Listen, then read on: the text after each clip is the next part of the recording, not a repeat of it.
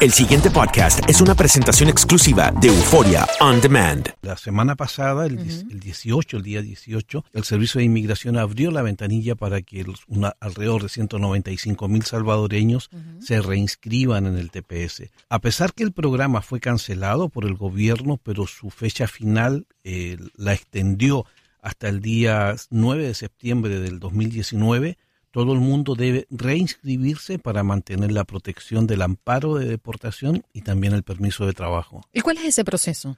Hay que mandar el formulario I-821D eh, conjuntamente con el formulario I-765 del permiso de eh, trabajo, mandarlo juntos con un cheque por un money order por un valor de 495 dólares que incluye además la toma de huellas digitales el gobierno a su vez le avisará para que se va a tomar las huellas y después posteriormente le llega el permiso de trabajo. Pero es muy importante, uno, porque la situación está bien difícil para ellos, puesto que se han quedado sin la protección.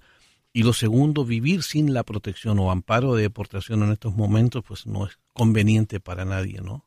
Y además entiendo que son más de 200 mil salvadoreños, ¿es la cifra? No, originalmente cuando se, se, estableció, el, cuando se concedió el, programa eran alrededor de 240, 250 mil, pero iba bajando y hoy en día son alrededor de 195 mil. Mm. Importante, Andreina, las personas que tengan una falta, que tengan un, crimen que le llama el gobierno, mm. se hayan equivocado o algo y que los pueda convertir en inadmisibles o que pierdan el derecho de del amparo de TPS, eh, los abogados recomiendan buscar ayuda legal inmediatamente antes de llenar un formulario y enviarlo. Para, imagino para armar una estrategia, ¿no? Exacto, para primero dicen los abogados, en muchos casos eh, ciertos delitos o faltas eh, se pueden eliminar a través del debido proceso. Ya una vez que se limpia ese antecedente, que no en todos los casos ocurre, entonces ahí mandar la solicitud. Pero eh, eh, no hay que olvidar que el, plazo vence hasta el 19 de marzo, así que hay que correr un poquito en caso de que haya alguna dificultad. Eh, Jorge, el, dictamen de este juez que, que tiene que ver con el caso de DACA y esto, ¿también afecta de manera indirecta al caso del TPS? ¿Lo toca de alguna manera? No, es la misma corte, es la corte, pero la otra es una corte de apelaciones del noveno circuito. Lo de DACA es exclusivamente de DACA, que lo que ha hecho el juez es eh, levantar la cancelación que el gobierno de Trump había otorgado el 5 de septiembre. Es decir, todo sigue como estaba antes del 5 de septiembre en el caso de DACA. En el caso de TPS, no. Lo que hay, algunas personas han confundido un poquito esto la Corte de Apelaciones del Noveno Circuito determinó en marzo del año pasado que ciertas personas con TPS que tienen un cónyuge eh, o un hijo eh, ciudadano estadounidense o residente legal permanente mayor de 21 años puede pedirles la residencia. Mm. Eh, Jorge, te iba a preguntar, hermano. además de los salvadoreños, ¿qué otros grupos ah, son afectados por el por el TPS, porque también tengo entendido que hay otros países que también, hay muchos naturales de esos países que están aquí debido en, TPS. En total son 13 países y que protege alrededor de cerca de medio millón de personas. Y a lo que nosotros nos interesa como comunidad latina hispana está El Salvador, está Nicaragua, está Honduras y está Haití también. En el caso de Honduras, el riesgo es que el gobierno el 5 de septiembre otorgó una prórroga por otros seis meses que vence en julio por lo tanto, en mayo, a más tardar 6 de mayo más o menos, el gobierno va a tener que decir si lo prorroga o no. Pero debido a que canceló otros tres TPS y lamentablemente por la frase esa, que terrible frase con la cual el presidente se habría referido a nuestros países, todo indicaría de que el TPS de Honduras iría por el mismo camino. Por lo tanto, más o menos está afectando las cancelaciones de TPS a unos poco más de 300.000 personas indocumentadas y alrededor de 190 mil niños o hijos de eh, personas con TPS que, nacieron en este país. Jorge, ¿qué lectura podemos darle a, este estudio que me llamó mucho la atención de la Dirección General de Estadísticas y, Censos del Ministerio de, de, Economía de El Salvador, que habla del 97% de los salvadoreños con TPS que poseen 25 años o más. Una tercera parte trabaja en el área de servicios y un 22% en la construcción.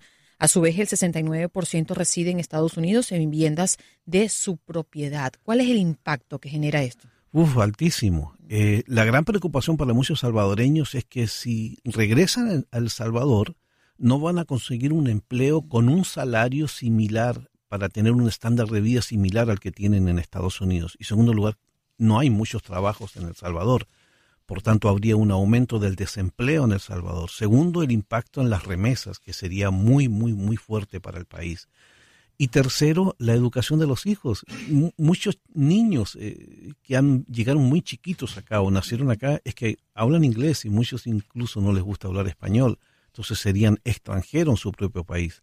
El costo político social es mucho más alto quizás que el costo humanitario que causaron los terremotos que activó una, una, un programa humanitario aquí en Estados Unidos. Eso es lo, lo, lo eh, terrible de que después de casi 20 años la respuesta del gobierno de Estados Unidos a un problema humanitario va a generar un segundo problema humanitario altísimo del cual no tenemos un registro como para poder decir cuánto más va a afectar al país. Eso sería el impacto en, en, el caso del Salvador, ¿verdad? Que es la gran mayoría, más de un cuarto de millón de personas. Pero, ¿cómo afectaría, digamos, el, la no a prolongación del efecto TPS a favor de todos los beneficiarios de todos esos países que tú citabas. Eh, ¿Cuál sería el impacto en la economía norteamericana? Eh, aquí muy, muy alto. La, cantidad de impuestos que se paga es altísimo. No tengo la cifra en este momento, pero pagan impuestos, compran casa, son por lo menos 300 mil hipotecas que están, están en juego, eh, compran carros, van a la universidad, van a los colegios. El, el costo social es altísimo, el costo laboral también, porque los trabajos que ellos desemplean están en servicios y también en la agricultura. Y, muchos chicos con eh, profesionales incluso en, el área de San Francisco y, todo esto.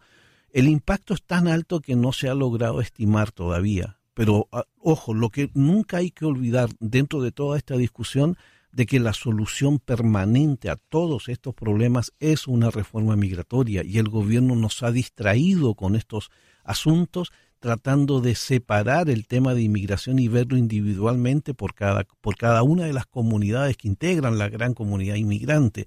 Este es un solo problema que se soluciona con una reforma migratoria cambiando la ley de inmigración.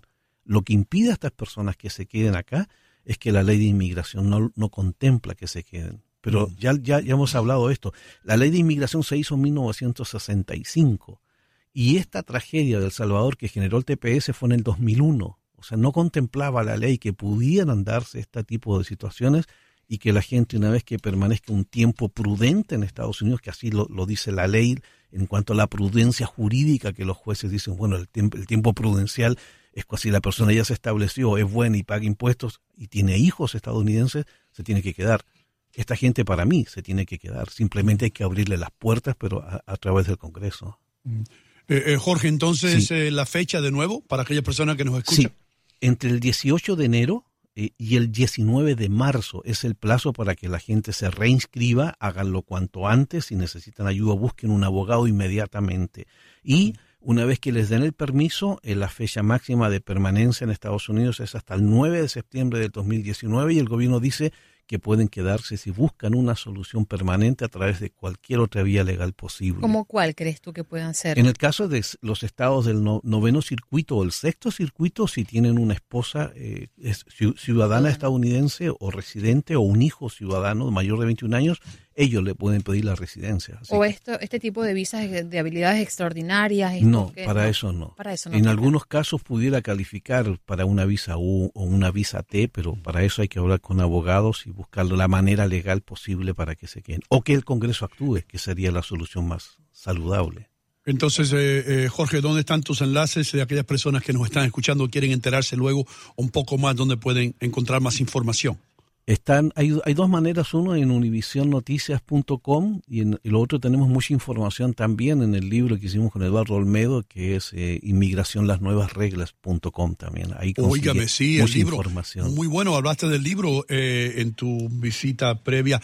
Eh, está todavía a la venta, ¿no? En todos los lugares. Sí, en Amazon, en Barnes Noble, en, en, en, todas las tiendas posibles, en Books and Books también, en, Target y en, en Walmart. El pasado podcast fue una presentación exclusiva de Euphoria On Demand. Para escuchar otros episodios de este y otros podcasts, visítanos en euphoriaondemand.com.